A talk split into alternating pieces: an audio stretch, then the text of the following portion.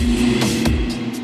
Fala, meus queridos e minhas queridas, sejam bem-vindos ao Fantástico Mundo de Gods. E aqui no meu podcast vocês vão ouvir temas que, cara, passam pela minha cabeça. Tudo que eu gosto de falar, um pouco do, do meu universo, eu vou querer trazer aqui para vocês. Esses temas são um pouco variados, pode ser um jogo, um livro, uma série, um filme sobre sociedade, sobre psicologia, sobre, enfim, qualquer coisa que eu adoro. Então eu vou querer dividir um pouco desse meu universo aqui com vocês. Vocês podem me seguir no Instagram, no arroba Fantástico Mundo do Gods. Sim, o podcast é D e o Instagram é do, do Gods. E eu vou postar lá sempre também coisas que eu gosto, meu universo. Caso você prefira o Twitter, eu tô lá como Mundo Gods. Pode também, se você tiver vontade de me ver fazendo live, jogando, streamando ao vivo na Twitch, no Fantástico Mundo de Gods, tudo junto. E eu abri o meu grupo do Telegram. Então, se você tiver vontade de só trocar uma ideia e não puder dar um apoio financeiro, mas quiser conversar, quiser saber mais coisa desse mundo nerd geek louco que eu vivo, então também tá convidado a fazer parte do grupo no Telegram que tá aberto. Sejam muito bem-vindos ao meu mundo mundo, assinem o podcast, me sigam no Instagram. Se gostarem, já dá aquela ajudinha no PicPay, no arroba Fantástico Mundo de Good. Vocês podem fazer a diferença e fazer com que esse projeto continue existindo, que dá um trabalho editar isso aqui, meus queridos. Então, pega sua breja, pega seu vinho, sua água, sua coca, senta aqui vamos bater aqui um papo gostoso. Bora pro programa de hoje.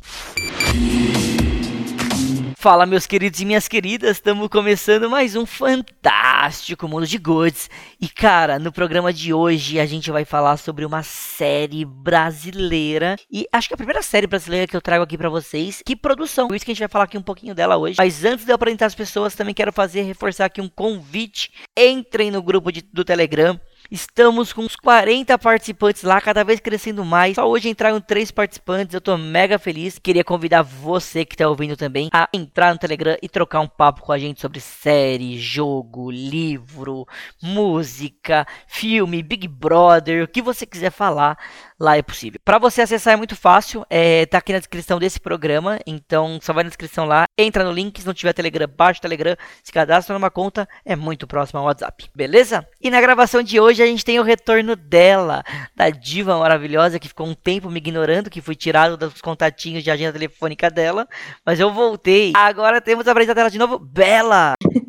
Quando falei muito rápido. Tá vendo o que acontece, né, gente? Nossa, muito rápido, perdi o ar. E aí, galera, tudo bem com vocês? Estou de volta, dando pontapé aí nas minhas gravações de 2021, que espero que seja a primeira de várias, né? Goods. Boa! E também temos ele que vê série de trás para frente. Espero que essa ele não tenha feito isso, senão vai estragar um pouquinho. O Giovanni. olá, olá. Salve, rapaziada. Tamo aí, o, do Contra. Tamo aí, assisti a série certinho. Tá... Foi legal, foi da hora, foi da hora. Boa! E completando aqui a nossa gravação, temos ele que mora no Amapá, o Edu. Daí, povo, se você falasse Acre, eu acho que tinha mais sentido de eu estar mais longe de todo mundo. Estamos aí de novo, gravar mais um podcast. Boa! Bom, e... País Acre. País Acre. Aqui, essa é a primeira série brasileira que eu trago. E nessa série, eu fiquei muito surpreso com ela. Eu preciso começar dizendo isso, porque, cara, eu tenho um preconceito com coisa brasileira. Eu tenho preconceito com coisa do meu país, o que é muito errado, sabe? Eu não valorizo novela, isso é um problema meu, sabe? Eu não gosto de ver novela. Eu gosto de ver as novelas antigas, tipo, que eu tenho no, no coração. Kubanacan, Chocolate com Pimenta. Essa série, essas novelas, eu trago muito no coração. As atuais eu acho muito ruim, por mais que eu sei que a qualidade mudou. Mas a, até o que sai de audiovisual, muitas vezes brasileiro, eu não dou o valor que merece. Essa série me pirou o cabeção. Porque quando eu vi ela, eu vi graças ao Edu, que insistiu bastante para mim ver, que fez campanha para mim assistir, que até já gravei com o Edu um programa também no podcast dele, no New Geeks on the Block. Quando eu vi, eu falei, caraca, não parece que é brasileira, parece que é americana. A qualidade é muito boa. Eu não quero dizer que a gente tá abaixo da americana, mas a gente sabe que tem uma diferença no mercado, uma diferença de produções. Vocês concordam comigo nesse ponto? Eu deixei claro o que sim. eu quero dizer, mais ou menos? Sim, sim, sim. ficou bem claro. Eu, eu ao contrário de você, eu gosto de coisa brasileira. Eu não assisto novela, eu não gosto, nunca gostei de novela, na verdade, que nem você falou. Salvo aquelas mais antigas, eu adorava Cravo e a Rosa, Chocolate Pimenta, é muito bom. Muito mas bom. eu nunca fui de novela, mas acho que talvez pelo fato de eu estar fora do país, toda vez que eu vejo, tipo, sair um filme brasileiro, sair uma série brasileira, tipo, eu dou uma chance. Eu vou lá, tento assistir. Normalmente eu não gosto, pelo próprio, tipo, não é nem pela qualidade nem nada, simplesmente, tipo assim, o assunto não me interessa, mas sempre tento dar uma chance. E esse com a série da cidade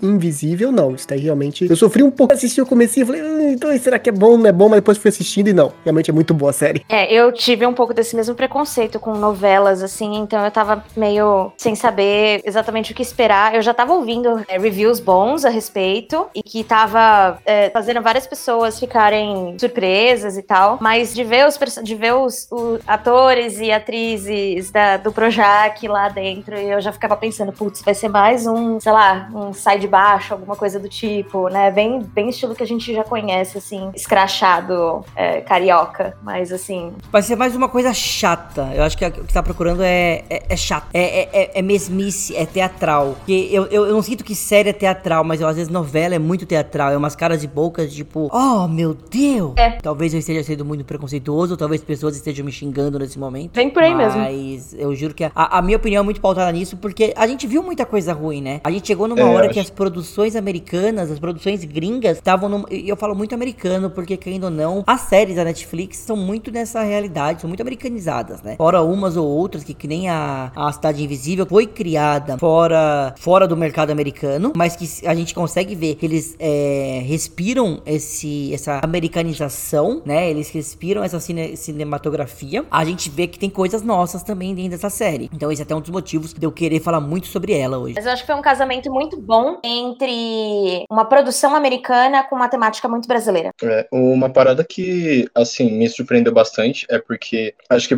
pelo fato também, assim, da gente já tá meio que muito saturado, acostumado com o padrão de, tipo, série brasileira que acaba focando mais em investigação policial, é, é coisa, drama de família, essas coisas e tal, e essa daí foi totalmente o contrário. É, acho, bom, acho que fica a mesma coisa assim que nem o Gomes tinha falado, eu acabei ficando um pouquinho com o pé atrás em relação à série, mas depois que eu vi que, assim, que tinha muita gente comentando e tal, muita gente falando, tipo assim, caraca, esses personagens aqui e tal, que, que não sei o que, Cuca me pega agora, não sei o que, tal, tal, tal, que até teve gente que reclamou da Cuca porque ela não era verde, o jacaré, essas coisas. Meio que um pouquinho irrelevante, mas acho que por conta dessas coisinhas, assim, que acabou sendo algo, assim, que me puxou bastante para ver a série. Cara, fui, tipo assim, perou imensamente as minhas expectativas. Eu acho que só essa questão do, das novelas, tudo mais, que seria muito caricata. Sempre tem o núcleo pobre, o núcleo rico, o núcleo de não sei o que, o núcleo da vilã. Mas eu vejo isso acho que uma coisa que tem muito nos Estados Unidos no sentido oposto, realmente. As séries americanas são completamente diferentes das séries do resto do mundo. Você pega uma série, em geral são novelas, né? Mexicanas, sempre são caricatos. Eu, aqui no Canadá, eu não consigo assistir as séries daqui, porque são todas estilo é, brasileiro, mexicano também, tudo caricato, caras, bocas. Eu, e eu acho que, como você falou, Cidade Invisível, ele fugiu desse padrão brasileiro e tentou assumir uma coisa mais americana, estilo americano, mas ainda assim. Foi bem ousado. Foi bem ousado. É, foi bem ousado e puxou realmente, colocou o universo brasileiro no estilo americano. E eu acho que deu muito certo. Cara, eu concordo super com isso. É, eu acho que isso foi uma das coisas que me surpreendeu demais. Até sendo bem sincero, quando o Edu falou pra mim ver a série, eu acho que ela nunca entraria na minha lista, tá? Não que ela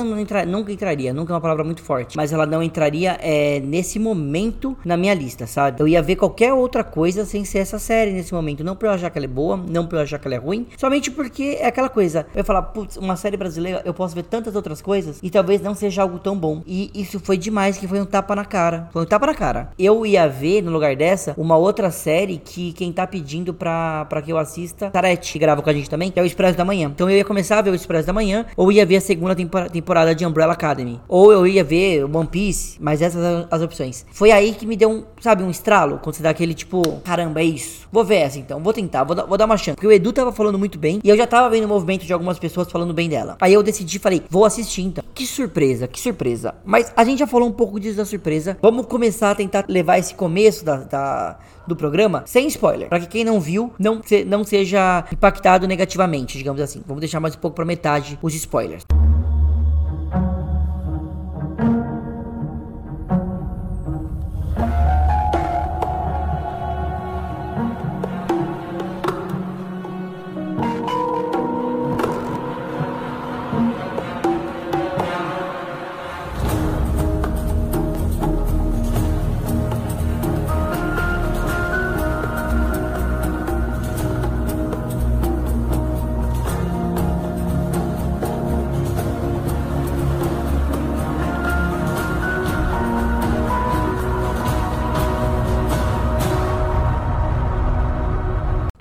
Uma coisa que eu queria comentar é que, cara, a série passa no Rio de Janeiro, beleza? Eu só fui entender que passa no Rio de Janeiro. no, tipo, penúltimo episódio da série. Eu não tinha entendido que tava no Rio. Também. Eles não dão referências do Rio, fora sotaques alguns, mas eu não percebi, sabe? Eles não dão referências que tá, tá acontecendo no Rio de Janeiro. Eles não dão motivos falando que estão no Rio de Janeiro. Eu só descubro que tá no Rio porque eles passam uma hora pelo Arco da Lapa. E tem um personagem que se chama Manaus. Se tem um cara chamado Manaus, para mim eles estão em Manaus, na Amazônia. Para mim eles estão lá para cima, sabe? E não no Rio de Janeiro. Claro, já conversei isso com o Edu. Aqui tem muito questão de custo, é muito mais barato que todos os atores são cariocas gravarem no Rio. Mas, cara, eu vi uma série inteira que na minha cabeça, quando a gente tá falando de folclore e mitologia, faz muito mais sentido tá, tipo, se eles, se o Curupira protege a mata, tá protegendo a mata do Rio de Janeiro, do Rio de Janeiro, não tá protegendo uma mata no Amazonas, não tá protegendo a Amazônia, sacou? É, eu acho que assim, dado o contexto da, da série, se eles quisessem fazer com que se passasse na Amazônia sem, sem ter que ir até a Amazônia, eles poderiam fazer. Então, tipo, é, acho que não é nem essa questão de realmente se movimentar até lá. É, é realmente o fato de que a gente já tinha aquele pré-conceito de novela, de que eles sempre vão mostrar o Leblon, Copacabana, os puta prédio que tem lá no Rio, não sei o quê. E, na verdade, a linha foi completamente contrária, né? Então eles foram é, realmente dentro de um contexto onde o local era onde menos importava. E eu vou dizer que, assim, na minha opinião, eu senti que realmente eles entraram nesse contexto de não ambientar especificamente um lugar para dar a entender de que as entidades podem aparecer em qualquer lugar. Sim, faz, faz sentido, mas faz sentido também que é Rio de Janeiro, sabe? Tem a Amazônia toda destroçada, capenga. É que eu acho que eles queriam, queriam pegar. Eu, tá, eu penso, pelo menos, né? Primeiro que eles pegaram a Mata Atlântica, que é outra que tá totalmente devastada, né, no Brasil, outra que sofre bastante. Mas também eu acho que o esquema que aconteceu, não sei onde que a gente conversou sobre isso, mas que aconteceu no American God, American God, deuses americanos do Neil Gaiman, que os deuses seguem onde as pessoas estão. Então os deuses seguiriam, tipo, ah, se toda a população, muitas das pessoas estão no Rio de Janeiro, São Paulo, é, sei lá, Salvador, a gente vai para lá. Tipo, não teria por que ficar em, na Amazônia, em outros lugares. Fora que se você for pensar que nem todos os mitos são da Amazônia. Você pega o Saci, por exemplo, ele é do Rio Grande do Sul. Uhum. Então faz, tipo assim, meio que pega o meio do caminho, né? Tipo, não tá nem na Amazônia, nem lá embaixo, põe ali no rio, todo mundo já conhece, e mostra o rio sem mostrar o Cristo Redentor, sem mostrar o Pão de Açúcar, tipo, mostra um rio do dia a dia. Uma parada assim que também foi muito legal é que tanto é que tipo assim no decorrer da série a gente vê assim que alguns personagens assim pelo menos da assim do folclore e tal que tipo são características assim de cada estado assim brasileiro e tal em algumas cenas acabam mostrando eles chegando lá no Rio de Janeiro pelo menos isso foi uma, algo assim que eu reparei em alguns episódios né, tipo mais pro finalzinho da série e e dá fica uma ponta tipo assim bem aberta para assim, pra próxima temporada de que vai aparecer, vão aparecer outros personagens do folclore e eu imagino assim que sejam até de também de outros estados do tudo, ou então até mesmo eles acabem viajando para outro lugar, para poder tipo dar continuidade à série, coisa assim. É, eu, eu entendo os pontos de vocês, é que para mim ainda faria muito mais sentido, sabe? Tivesse na Amazônia. Eu acho que seria muito mais bonito pensando a situação atual do Brasil, a, a, a, o desmatamento na Amazônia. Tanto que para mim tava muito claro. Quando eu vi os arcos da Lapa, que me deu tipo um. Peraí, isso não é Amazônia. O que que tá acontecendo, sabe? Tipo, será que é dois tempos? E, e, e também tem uma coisa, né? Que o tempo inteiro o protagonista, que é o Eric, ele ia pra Vila Toré. Toré, Toré, não pronunciar direito. Mas ele ia, ele ia pra essa vila. E essa vila, cara, parecia ser muito próxima na série. Mas parando para pensar Rio de Janeiro, Arcos da Lapa e aonde era essa vila, eu começo a pensar que é coisa de tipo. O cara dirigia três horas para chegar na vila, sabe? Eu não sei se isso me incomodou, se. Não tem uma, uma, uma conclusão formada. Isso, isso não me afetou em nenhum momento a experiência da série, mas mas foi uma coisa que eu fiquei tipo, ué, por quê? Por que tá, tá acontecendo isso, né? Mas vamos explicar um pouco aqui da série. É uma série que vai falar muito, posso falar aqui do folclore. É uma, é uma série baseada no folclore. Essa afirmação correta. Isso. Sim, ela pega bem o folclore brasileiro, a mitologia brasileira. É, Saci, Cuca, o Outro Cor-de-Rosa. Que é bem. É essa a ideia da série. Pegar eles e mostrar eles nos dias atuais. Foi legal que eles pegaram isso do, do folclore, que é uma coisa assim, um pouquinho mais antigo, assim, entre aspas, e acabaram modernizando isso daí. O, e acho que por causa disso também que ficou aquela coisa, tipo assim, o um espetáculo que a série foi. Não, o que eu ia perguntar Mas, é, vocês acham que ficou faltando alguma representação de algum mito que vocês queriam ter visto e não viram nessa temporada? Não é, não é bem um spoiler. Ou será que seria um spoiler quem aparece? Hum, mais ou menos. Talvez a gente pode deixar para responder depois, então, que aí a gente tem tempo para pensar tá, também. Tá, então vamos segurar. Já vão descobrindo aí quem vocês acham que faltaram. Bom, e essa série é apresentada pra gente Beleza. como um thriller policial, né? Aí eu acho que assim, aí remete um pouco Brasil. Remete um pouco das das novelas. A parte policial, eu acho um pouco mais do mesmo, talvez, talvez dizendo. Eu acho algo mais, tipo, não que me incomodou também, tá? Mas só fazendo essa comparação da novela, eu acho que essa parte que eles que passava assim, na delegacia, eu via muito como, tipo, putz, essa parte é novelesca. Eu, eu não sei se é questão de ser novelesca, mas é que realmente é uma coisa que a gente vê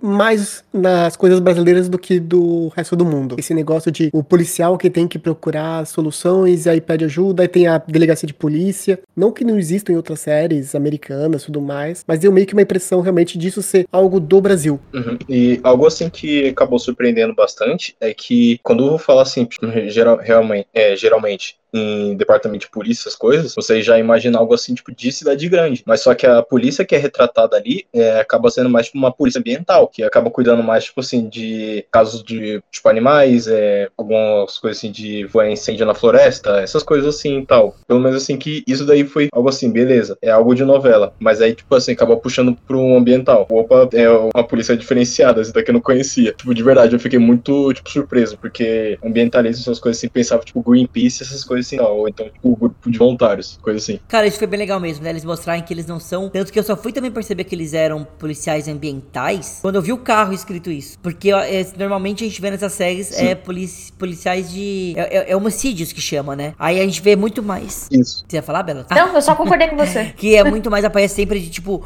homicídios ou tráfico. E não, a gente, o protagonista era de ambientalismo. Então, assim, cara, muito legal. Eles já começam a, até esse lado policial é diferente. E uma coisa que eles exploram também, que é muito bacana, é como as grandes corporações acabam corrompendo os policiais. Ou como os policiais já são corruptos, mas como eles se entregam a títulos, quem, quem manda mais, a dinheiro, que é uma, é uma cena muito clara que aparece, não vou dizer em qual momento, mas entre um dos policiais e um grande magnata. É, não só de policiais, mas também o como essa área mais magnata, né, que a gente chama os ricos, enfim, manipulam as coisas a favor, né, e especialmente direcionado a pessoas pessoas que são mais simples, né? Como eles conseguem conquistar através do dinheiro, né? Como, e, e como eles conseguem ir minando uhum. as esperanças das pessoas de terem um futuro melhor. E com isso elas se entregam ao que eles querem. Isso acontece o tempo inteiro, né? Se a gente, se a gente for parar pra ver, se a gente colocar a cara pra fora agora na rua, a gente consegue ver isso em umas três ruas. Ah, sim, com certeza. Totalmente. Bom, mas, não perdendo aqui o foco, é que essa série acaba fazendo a gente pensar em diversas coisas. Bela, já que faz tempo que você não grava com a gente, nos explique como a série começa. Putz, tá. Vamos lá, gente. Fui pega desprevenida, vamos lá. Vai, você tá fazendo, vai ficar com bastante tempo sem gravar. Vai. Ah, ele, ele tá fazendo isso de propósito. Gods tá fazendo isso de propósito. Mas vamos lá. Como que eu vou explicar? É que, Gods, você já tá acostumado a fazer isso. Como que eu vou explicar a série sem dar spoiler? Bom, a série, ela se passa, ela, ela tem alguns cenários muito específicos. Então, tipo, ela tem um centro de cidade que depois a gente vai descobrir que é o Rio. Tem um cenário específico que é a Vila Toré, que é onde a gente tem alguns aldeões, né? Tipo, gente de, de, de cunho mais simples vivendo por ali, que é uma, uma vila localizada no meio ali da, do, do, cenário de árvores da Mata Atlântica. Não sei que tipo de árvores que tem ali, mas eu entendo que seja nesse sentido, né? E basicamente começa com uma boa e velha festa junina. Eu adorei o quanto a série realmente buscou explorar questões culturais brasileiras, né? E culturais no sentido de, de realmente cultura e costumes, não de coisas ruins, sabe? Pronto, Godes, acho que eu já falei demais. não, mas é isso mesmo. A gente já começa sentindo uma empatia pela personagem que aparece, né? Que aparece no meio de um show, um show, uma festa junina. Tá uma mãe e a filha. E, cara, já, já começa de um modo muito. Vamos chamar de fofo. Porque a gente já vê o relacionamento das duas. E aquela criança, não, não tem o que falar, gente. Não tem o que falar. É. A atriz Mirim é a coisa mais fofa que existe na face da Terra. Ai, eu, eu achava ela tão irritante. Que isso, cara? Que isso? É que eu acho que o irritante faz parte do papel dela. É, pode ser, pode ser. Mas sempre que, sempre que aparecia eu ficava, putz. É, só uma coisinha, tipo, off-top. É engraçado, Gods, que em todo programa que você grava, sempre tem alguém que é do contra, em alguma coisa, né? Exatamente. Cara, já. Você reparou? É perseguição? Isso é perseguição comigo, cara. Isso, na verdade, mostra que você consegue juntar pessoas de diferentes opiniões. Isso é positivo. Eu quero. Eu, eu não quero uma democracia.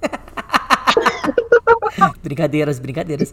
Brincadeirinhas, brincadeirinhas. Piadinha, fã. Ah, não, mas falando sério, eu, eu, eu, entendo o seu ponto, Bela, de verdade, porque em muitos momentos, sim, é, é, é, ela é um pé no saco, não tenho o que falar. Mas eu acho, eu acho a atriz muito fofa, sabe? Ela é uma. Cara, ela, ela eu, eu tinha realmente vontade de apertar ela de tão fofinha. Tanto que fiquei até surpreso que acontece ao longo da série, mas eu achava muito fofinha mesmo a, a, a, atriz, mas eu consigo entender seu ponto. Ela era meio annoying, sabe? Meio pé no saco. Ficava, tipo, o tempo inteiro fazendo. Parecia que não deixava a história rolar. É, assim, eu achava que, tipo, para mim, pelo menos, é, os momentos de, de cenas dela, não o desenrolar da série em si, mas, tipo, nesse no comecinho, principalmente, era muito, ai, já sei o que ela vai fazer, ela vai fazer isso. Aí ela vai lá e faz. Ah, já sei, ela vai fazer aquilo. Aí ela vai lá e faz. E eu não senti muita química de é, contracenas entre ela e o personagem principal. Não achei que casou muito bem. Você jura? Aham. Uhum. Eu acho que entendo até um pouquinho esse ponto, porque é, no desenrolar da série, até mesmo, tipo, alguns flashbacks que a gente acaba vendo, é que vê, assim, que, tipo assim, ele é aquele paizão legal, tudo, mas só que ele não é o pai tão presente. E é por isso que eu acho que eu até entendo esse ponto de algumas cenas assim eles não casarem tanto, porque é aquela coisa lá, tipo assim, ah, sou seu pai tudo, mas só que, tipo, como é que eu vou aprender a cuidar de você direito, coisa assim do tipo, sendo que eu não sou tão presente assim na sua vida, sabe? É meio que, tanto, tipo assim, é filha dele e tal, mas só que ele não conhece ela direito, então, então ele sabe de algumas coisas que ela gosta, mas tem outras coisas também, em outras situações em que ele não consegue desenvolver isso da melhor forma possível. Não sei se conseguiram entender o que eu quis Eu não gosto dele como pai. Eu acho que ele é o tratamento muito errado. É que ele tem, ele não é um pai presente. Pelo contrário, após o isso também não é spoiler, isso. vai acontecer no primeiro episódio, comecinho no primeiro episódio, após o, após o falecimento da mulher dele, ele é um, ele se torna totalmente displicente com a filha. A filha tava sofrendo, ele também, e eu vejo uma cena que é uma cena inicial, que eles estão vendo algumas fotos da criança, da, da, da mãe e da filha, que aí o Eric tenta tipo, olha, a mamãe gostava de tal coisa, por causa do motivo, a criança dá um, dá um, tipo, dá um meio que, vamos chamar de chilique, tipo, não, não, não, não quero saber da mamãe, que ela tá abalada, e é o único momento que ele tenta se aproximar da filha. Depois ele basicamente entra numa paranoia muito grande para descobrir o que aconteceu com a mulher e esquece da criança, simples assim. É, essa foi uma das cenas que me incomodou, mas eu não tinha parado para pensar nessa perspectiva. O que eu tinha olhado era realmente o, o lado cru de tipo, ela tava olhando as fotos e aí de repente ela não quis mais olhar. Qual que é a coerência dessa criança? Mas eu não tinha parado para pensar nisso. Eu, eu realmente eu tenho uma, um dos meus grandes problemas com a série. Eu como pai é justamente a relação do Eric com a filha dele. Eu realmente eu, eu não eu não conseguiria fazer o que ele faz, que é simplesmente, tipo, ele basicamente abandona a filha a cuidados da avó, da, da mãe dele, né? E ele vai lá se é perseguir, saber Na verdade, que... é a avó dele. É a avó dele, isso, é a avó dele, verdade. A avó dele, bisa da, da menina, simplesmente larga pra ele procurar o que aconteceu com a esposa, que tudo mais. Eu falei, nossa, tipo, Dani, que, ah, ok, minha esposa morreu, tô triste, mas Dani quem é culpada, agora eu tenho que me preocupar é com minha filha. Pô, ela é minha primeira preocupação. Cara, e é muito legal você falar isso, Edu, porque pois o resto eu, eu vejo. imaginar você sentindo na pele, né? Tipo, na pele que eu digo assim, cara, ser pai, ser pai, você sabe disso, né? Você não pode, esse momento você tem que ser mais forte pro seu filho. Tô errado em dizer isso, eu não sou pai, não, não tenho é, liberdade de fala, digamos assim. Não, é isso, tipo, eu ia pensar, se, se minha esposa morresse, é, seria bem isso, tipo, é dar dos meus filhos o melhor que eu dar o meu máximo para ficar com eles, porque eles vão sentir falta da mãe. Mesma coisa se fosse o contrário, né? Mas é, é, vão sentir falta. Então você não pode simplesmente abandonar. Mesmo que tivesse outra pessoa cuidando, ainda assim não é aquela pessoa que tá todo dia com eles, né? Exato. E assim, por exemplo, um, um personagem que me incomodou muito, de verdade, foi a avó. A avó me incomoda muito. Por que ela me incomoda? Porque falta ela dar uns gritos com aquele pai. Tem uma conversa também dela, dando mais um, tipo, digam, tenha bom senso, sua filha, né? Tipo, ela tem uma conversa conversa que ela faz isso, mas ao longo, não, ela basicamente aceita e abaixa a cabeça. Isso acontece muito, tá? Não tô falando que isso não existe, mas acho que falta, sabe, um, um punho mais firme dela. Olha o que você tá fazendo com a sua filha, que você tá abandonando ela, você não tá dormindo em casa, o que que tá acontecendo? A gente vê o lado preocupada dela, a gente não vê um lado, vamos chamar de porradeiro dela, sabe? Tipo, dando um safanão e falando, ô, oh, oh, você é o homem da casa, cadê você aqui ajudando? Sua filha não tem mais ninguém. Enquanto isso, ela entrava num papel muito, o roteiro dela é um papel muito mais de coitada, sabe? Ela falando, ai, se eu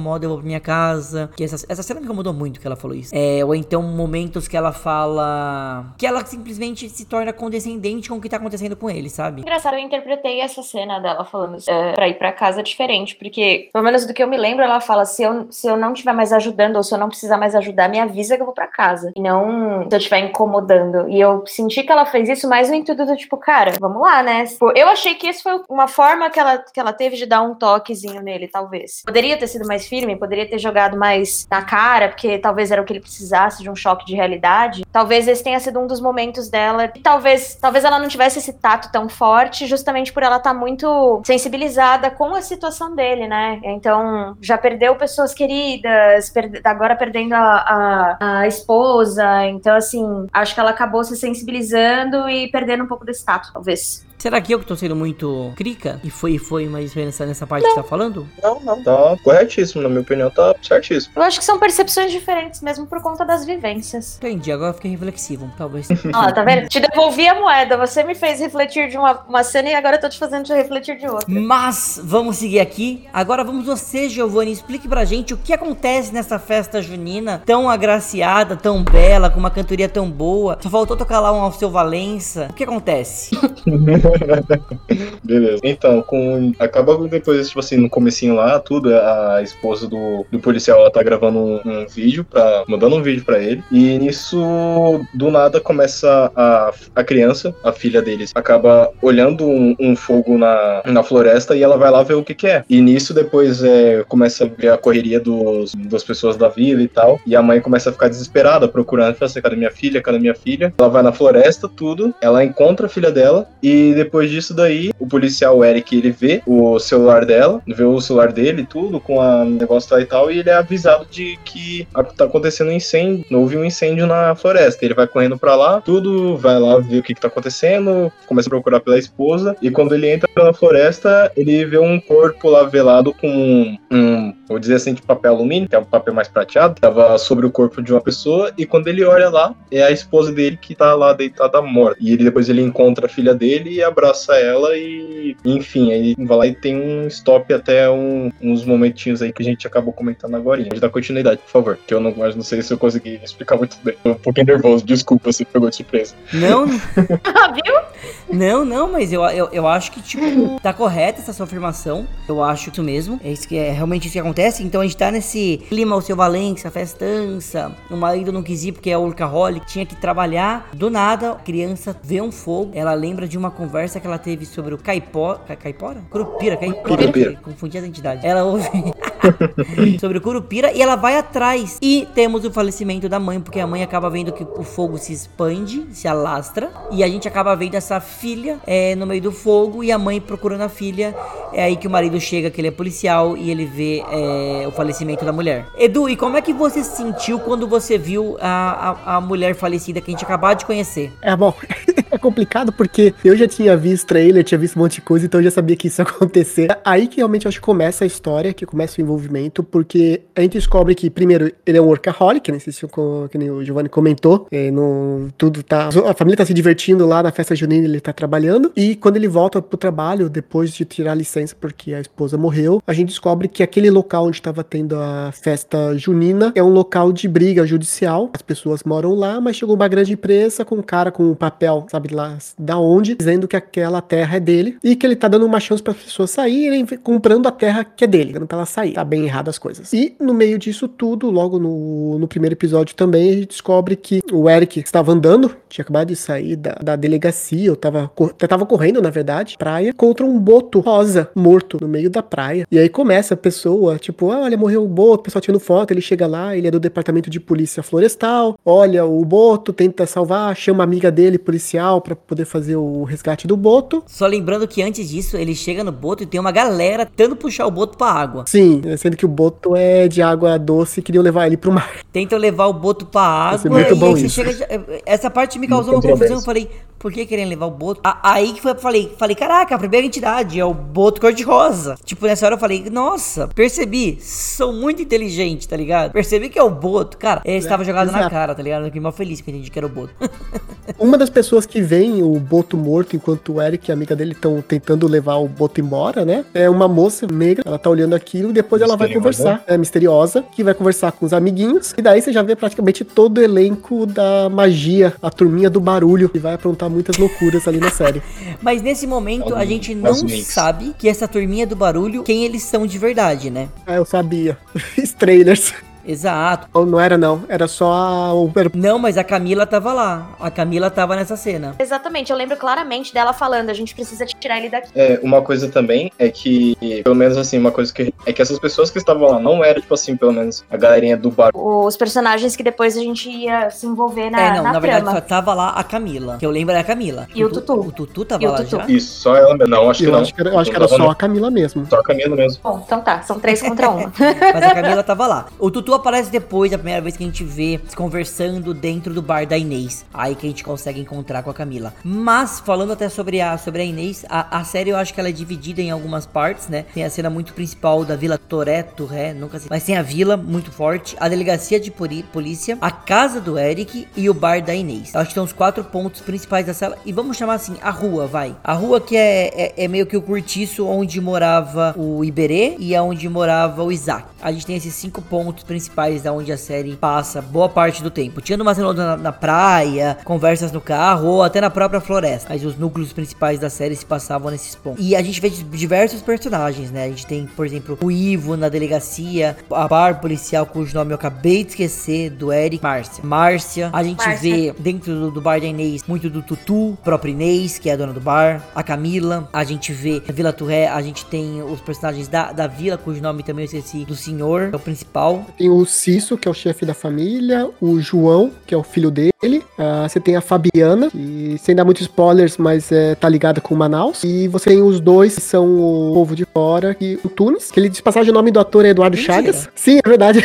Eduardo Chagas. Fiz uma participação especial na série, vocês nem estão Ele aparece logo no comecinho. É verdade, porque ele pediu pro Godes assistir, entendi. Pra aparecer lá. Afonso, que é o chefe da, da, da, indústria. Da empresa que quer tirar todo mundo da, da cidade lá, da floresta. Exatamente. Bom, a gente tem muitas pessoas participando, mas a, o grande foco fica no Eric e na filha dele. Mas o protagonista é o Eric. Esse Eric, como a gente falou, ele é policial ambiental. Ele tá passando por um dilema muito forte da morte da mulher dele, é que ela foi, morreu teoricamente é, carbonizada, incendiada, um pouco pela massa, não, não mostra direito causa da morte. E ele é colocado meio que nessa aventura muito louca, com diversas, diversas coisas que ele mesmo não entende. Acabei de ver a cena aqui e realmente era só a Camila na praia com três pessoas tentando tirar o boto do local. E daí, quando o Eric fala para ela que ele é da polícia ambiental, então, tipo, ninguém vai tirar esse boto daqui enquanto não chegar uma viatura, todo mundo desaparece, sai, vai embora. É o típico brasileiro que ouve que a polícia tá vindo e some, né?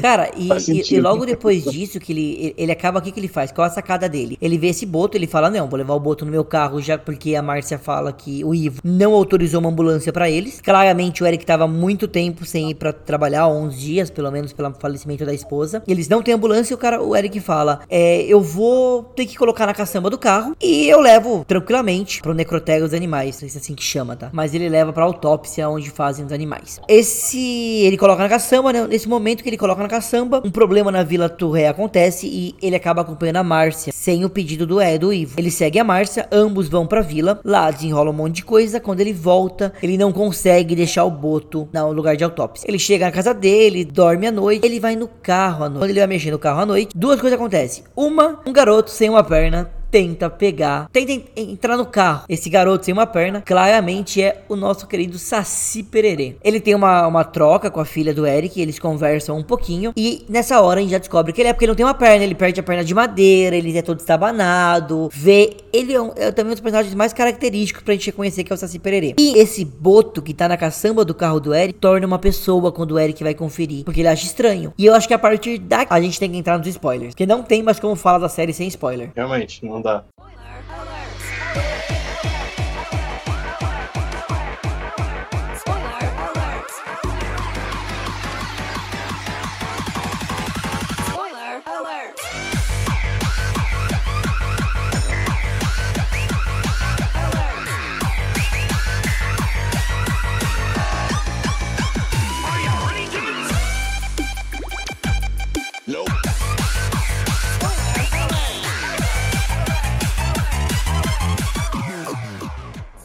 Então, entrando nos spoilers, eu vou querer que então, Bela, já deu spoiler. Quem é o Boto e o que é esse Boto no carro do Eric? Pessoa, Boto pessoa.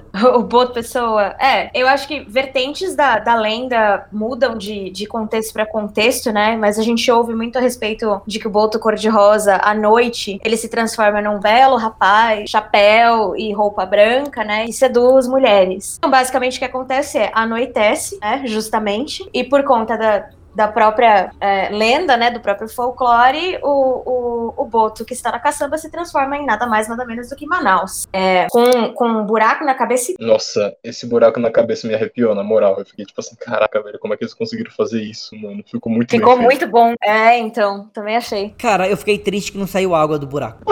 Mas o buraco é o Mas às respirador, vezes não dá é pra aquele. sair água. Isso aí é uma aguinha. Ia ser muito louco que naquela cena do espelho ele ia abaixar as cabeças assim, um. Tipo, tô respirando. Ia ser engraçado. Eu, eu achei muito, muito louco, porque assim. Ah, a gente já tá podendo falar spoiler, Sim, né? spoiler free, spoiler É. free. Sim. Porque ele morre como, como uma pessoa, tipo, ele morre como homem, né, na praia. Então é muito estranho quando você tenta ligar os pontos e fala, cara, mas eles encontram o Boto, em que momento que ele se transforma? Será que é porque ele morreu, ele volta pra forma de Boto? E não é, é simplesmente por conta de estar de dia ou de noite. É, e tem um ponto que você comentou, Bela, que é muito legal. Isso, isso eles apropriaram demais. É, Ele é muito mulherengo, né? Então pode ver que o Boto tem filho com a cidade inteira. Manaus engravidou metade do Rio de Janeiro, teoricamente. Aí, esse é um ponto que eu tenho minhas dúvidas. Eu não sei se ele engravidou ou as pessoas que ele engravidou, foi- porque ele fica muito surpreso quando contam da primeira gravidez que ele teve. Lá no, Eu não, no final, eu não que vejo uma como uma surpresa. Eu não vejo como uma surpresa. Eu vejo como. Continua. Não, não, é que pra mim deu a entender quando tem aquela revelação no meio da série, né, que, que é quando falam do, de um filho dele, pra mim me deu a impressão, tipo assim, que ele tava surpreso, tipo, nossa, eu tenho um filho, tipo, eu não achei que fosse capaz de ter um filho. Eu vi como uma, uma excitação mesmo, de tipo, meu, um filho, mas não como aquela coisa, como uma surpresa, mas como é, aquela, muito aquele contexto, de, nossa, que legal, um filho, aquele, aquele, aquela animação de ter um filho, mas assim, segue em frente, sabe? E faz parte do, do ato dele de ser mulherengo, né? Que é que também é, é, faz parte da sedução, ele mostrar que ele tá super empolgado com a mulher que, com quem ele tá, que ele vai ter um filho dela, sabe? O boto brasileiro é o Zeus na mitologia grega. Basicamente isso isso. É. Mas assim, eu não descarto, eu não descarto completamente essa, essa sua teoria, Edu, por conta de teorias que as pessoas cri- criam, tipo, pra, pra continuação, né? Pra, porque a gente não sabe se vai ter uma próxima temporada ou não, a gente espera que sim. Mas as especulações. Vai, Confirmaram confirmado? essa semana. Foi, foi confirmado essa semana. Uh, maravilha! Então rola aquela especulação do, pô, e agora? Como que vai ser? Então, talvez, por conta de contextos, porque, por exemplo, a gente não sabe da onde veio a esposa do Eric. E ela é muito ligada, à lenda e essas coisas, e tem mais outros pontos que eu posso falar mais pra frente. Mas pode ser que, de repente, o Eric tem uma linhagem específica, tipo, tipo que, a que o que foi o que permitiu a mãe dele engravidar do Manaus. E pode ser a mesma linhagem da Fabiana. E eu já abri É. outro spoiler aqui. Isso é uma coisa legal de explorar, viu? Não é uma coisa ruim de explorar isso não, viu, Bela? Porque já pensou, ele só consegue engravidar X pessoas porque elas têm X coisa que possibilita isso. São tocadas por Deus, sei lá, sabe? Ou elas têm algum sangue de que, que é ligado na entidade, tipo, em entidade de algum jeito. Tipo, é alguém que tem uma propensão a isso. Sim, porque se você for perseguir a lógica é, do Boto, ele realmente ele engravidava todas as meninas. Era o Zeus, é justamente essa lenda, né? Que falava que o Boto vinha de noite, engravidava as mulheres, que do nada apareciam grávidas no dia seguinte. Então, realmente. Só que ali talvez é, realmente faça isso. De não, nesta nossa história, ele engravida só quem for especial, não qualquer um, justamente pra não ter filho do Boto pela cidade toda. É, Faz, faz muito sentido. Traz muito esse contexto, por exemplo, o fato da mãe dele ter ficado muito, muito, muito abalada, com, com por ter tido uma depressão pós-parto, mas um negócio assim muito absurdo, foi muito além de só uma depressão pós-parto. E o fato dele ter indiretamente tido esse contato, o fato dele não conseguir sofrer feitiço das outras entidades também. Então, tipo, acho que existem peculiaridades aí que talvez sejam exploradas, sabe? Tava pensando, eu tô ficando muito reflexivo nesse programa de hoje. De nada, agora. Mas aqui, ó, um, um- um outro ponto. Eu acho que assim, a gente precisa seguir a linearidade da história agora, tá? Porque a gente seguiu um pouco mais pra quem não tinha visto, porque não tem muito como fugir. Tava explicando um pouco mais do que a série. É, eu acho que agora pode, a gente pode entrar na, na bagunça de, de falar os spoilers mesmo, sem nenhum problema. A gente começou por esse do Boto, porque é o que já tava armazenado lá. Então, eu vou, eu vou brincar aqui de fazer o que eu faço da, da rodada de, de spoiler. Cada um vai falando um spoiler, eu, eu começo aqui. Aí cada um fala um spoiler e a gente vai conversando sobre esse spoiler, beleza? Beleza. Show. Então eu vou começar aqui puxando um. Cara, eu nunca gosto de começar a puxar um spoiler muito, muito over, muito wow, que incrível. Então vou puxar um spoiler, um spoiler bem bobo, que não, não é bobo, mas é do Tutu Marambá. O Tutu, que é o único personagem que manteve o nome da ancestralidade, quem ele era, digamos assim. O Tutu, E ainda assim eu não sabia quem era ele. porque no roteiro que eu criei eu falei que o Tutu era o bicho papão. Falei errado. O Tutu é o Tutu.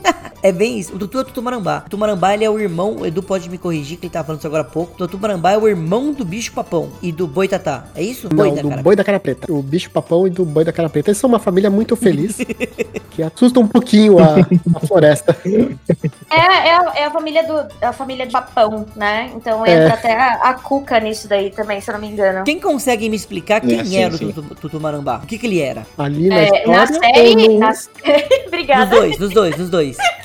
Bom, o Tutu Marambá ele é considerado como, um, que a gente falou, o irmão do bicho papão, do boi da cara preta, são bichos que assustam as crianças, mas ele sempre foi o representado porco selvagem. A gente não chamava de javali, né, mas é um porco selvagem. Porco do mar. Isso. Mas qual que é o, o, que, o que, que ele fazia? É, ele assustava, ele protegia, ele queria matar? Qual que é a pegada dele? O Tutu, pelo menos assim na série, pelo que tava dando bastante a entender, é que ele era o braço direito da, da Inês e também um dos seguranças do estabelecimento dela. Foi isso da assim, que. E também eu acho que meio que a carta na manga para resolver algum BO, tipo, muito grande. E acaba tendo um pouquinho mais pra frente, que é um outro spoiler que eu não vou contar. Mas ele, é, basicamente ele seria o braço direito da, da Inês e o segurança do, do bar. E ele é uma lenda realmente pra assustar. Que nem a Cuca, que era uma feiticeira, que é pra fazer dar medo nas crianças. Tutu é na mesma linha, tipo, não é uma questão de proteção, nem nada. É basicamente um ser que vem para assustar as crianças, para fazer as crianças dormirem logo. Mesmo estilo do bicho papão papão, né? Que te fala, ah, dorme logo, tipo, cuidado com o bicho papão, tem que se. blá blá. É a mesma coisa com o Tutu Marambá. É um ser que realmente ele vem pra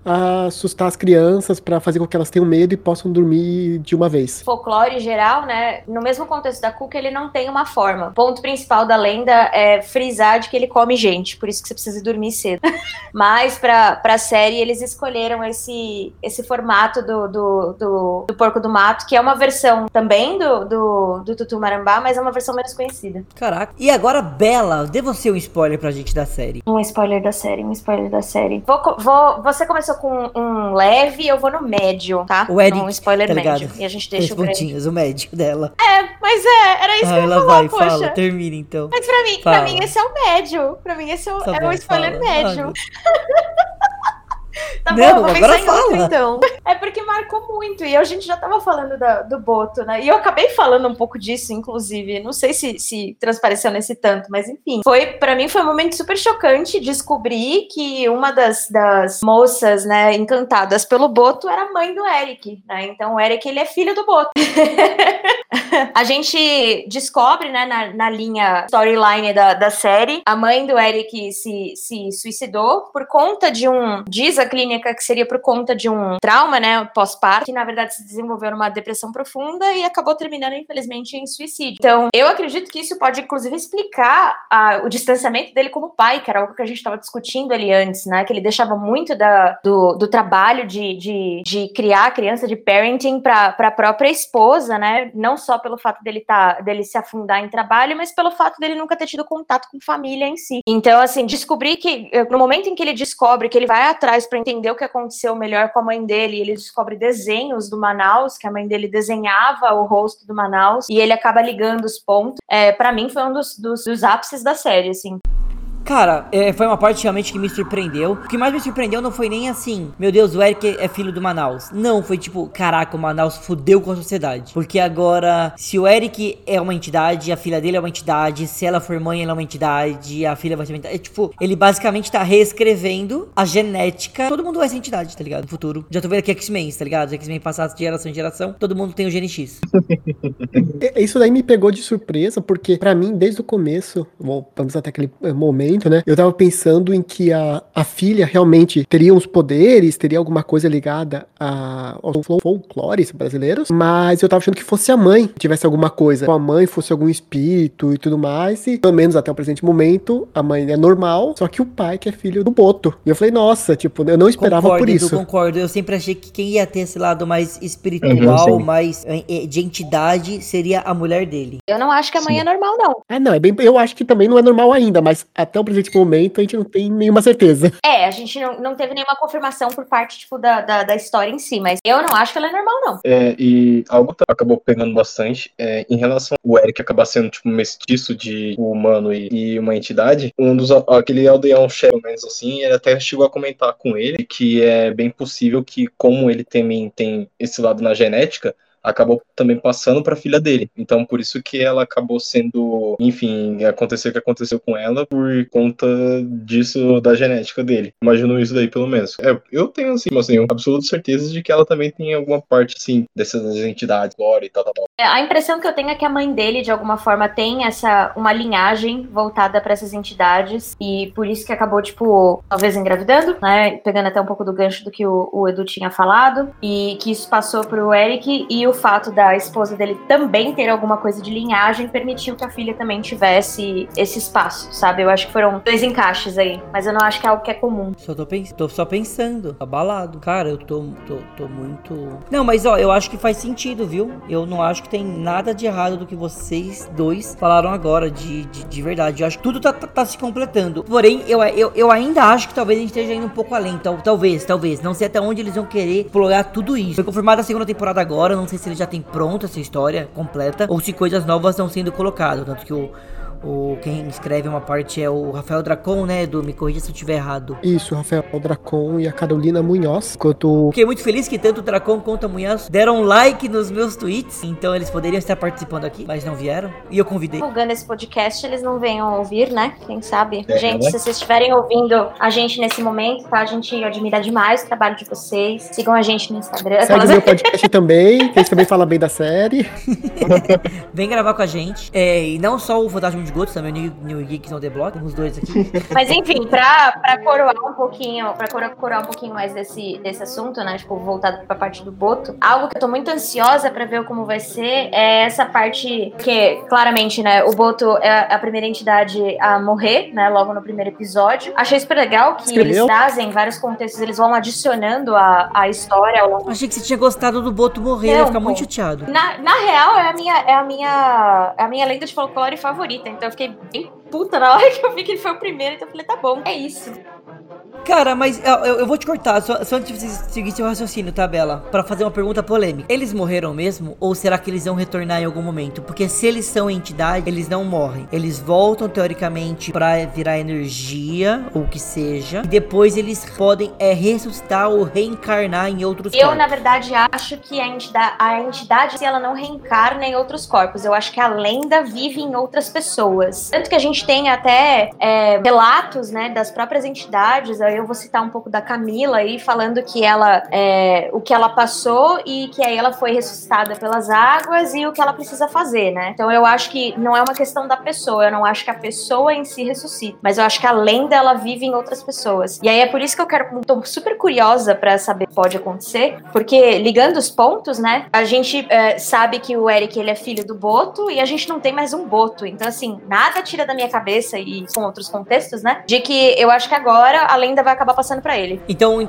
só ver se, se, ficou claro na minha cabeça. Para você, eles não morrem, as entidades, a, a lenda, mas a pessoa que tá encarnando Eu acho que até, até esse exato momento onde se passa a série, eles não, não imaginavam que era possível uma lenda morrer. Eu acho que é muito disso. E, e a gente vê, teoricamente, ao longo da série, Exato, três morrendo, né? O Tutu Marambá, Boto Porque e o se fosse algo comum para as pessoas que carregam as lendas morrerem, eles não iam ficar tão chocados. Então eu acho que esse traz muito do choque. Eu acho que até então eles não sabiam dessa possibilidade da, de, da lenda morrer. E, e, isso traz aquele sentimento de incerteza. Mas eu acho que a próxima temporada talvez vai abordar de que talvez não esteja tudo acabado, só que não vão ser as mesmas pessoas, vão ser outras que têm alguma ligação de alguma forma com eles. O que é interessante, que é interessante de pensar, porque se você pensar nas entidades que, que a gente tem ali na série, a única que de fato copula com todo mundo é o Boto. Então, tipo, eu não consigo pensar, por exemplo, no Saci tendo filho, para que o filho consiga carregar isso pra pra frente, sabe? É, também não sei. Eu só tô revendo aqui a cena, quando a gente tá conversando da. Já que você falou da Yara. Da Yara. Da Camila. Ó, oh, tô dando spoiler, que a Camila é Yara. Sim. é. Não, não, spoiler ia ser outro, mas agora vai ser esse. Agora você pode abrir o seu spoiler, Eduardo. a Camila, que a gente vê logo no começo, tentando ajudar o Boto, é a Yara. Eu tô revendo a cena porque isso eu acho legal na série, porque no começo de alguns episódios, eles mostram como é que as entidades foram, entre aspas, criadas. Da onde que elas veem, qual que é o começo da história delas, né? E a da Yara Yara, se você for ver, ele parecia ser, eu tô olhando aqui, né, parecia ser antigo, uma coisa mais, é, sei lá, da época do descobrimento, mas você vê que o cara já tá com gravata, o cara que matou ela. Então isso deve ser na época talvez de 1900 e bolinha, tipo, não é uma coisa tão antiga. Então pensar que a Yara é um ser que conhece desde a época do, dos índios e mostrar o começo da lenda como sendo essa pessoa com, sendo morta por um cara de gravata, quer dizer que talvez existe outra Yara, morreu ou sumiu ou qualquer coisa, agora tem uma nova Yara. Então realmente é que talvez elas não, não, rena, não renasçam, mas passa o bastão de um para outro. Sim, faz todo sentido. Yara, sereia, cada um dá um nome. Por que, que você tentou me matar? Quem eu amava acabou me matando. Quando a água do mar me devolveu a vida, eu passei a levar os homens para Marte. É a minha maldição.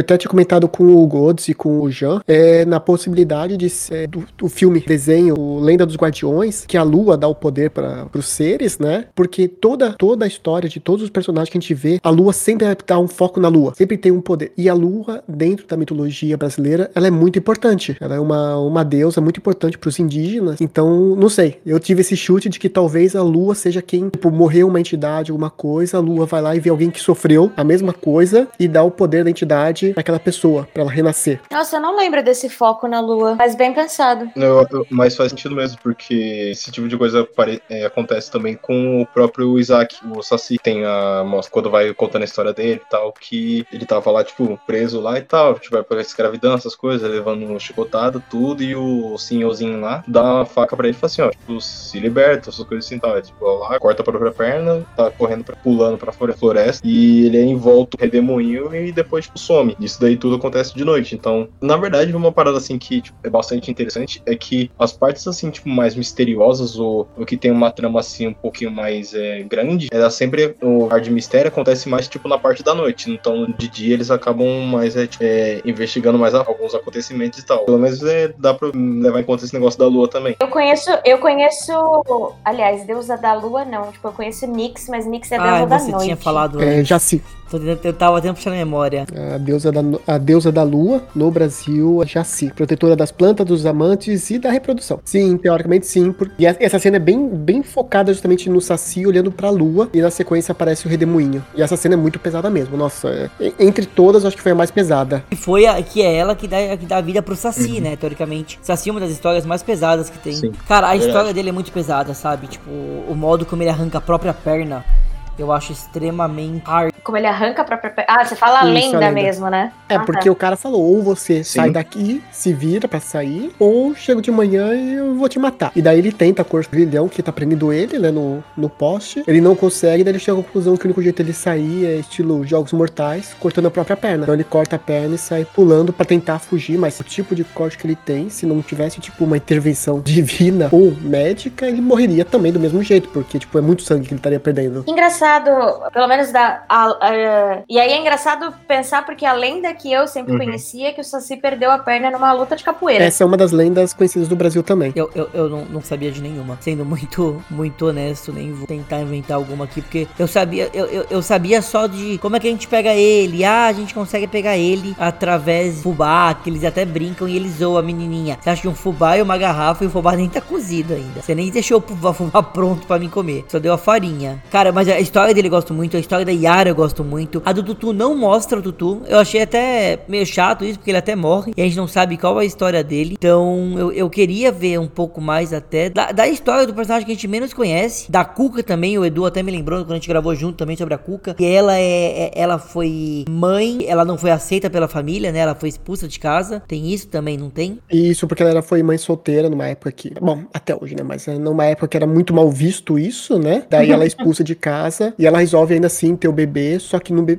quando o bebê nasce, ele acaba morrendo. Eu não sei se ele chega a nascer morto ou ele morre na sequência, mas eu sei que ele, o bebê morre. E daí até que vem a música que a gente tava discutindo, que a Cuca vem pegar a criança, justamente como se fosse tipo assim, pra ela um bebê pra ela, ela vem pegar você, vem pegar o seu filho. Pô, já que ela perdeu o dela, ela vai pegar outro pra, pra ter. Vem. Senta aqui, meu amorzinho, senta. Vem. Senta. Não adianta tentar esquecer nem tentar dormir. Parece que tem alguém pisando no seu peito. Você tenta acordar, mas não consegue. Você quer gritar, mas a sua voz não sai.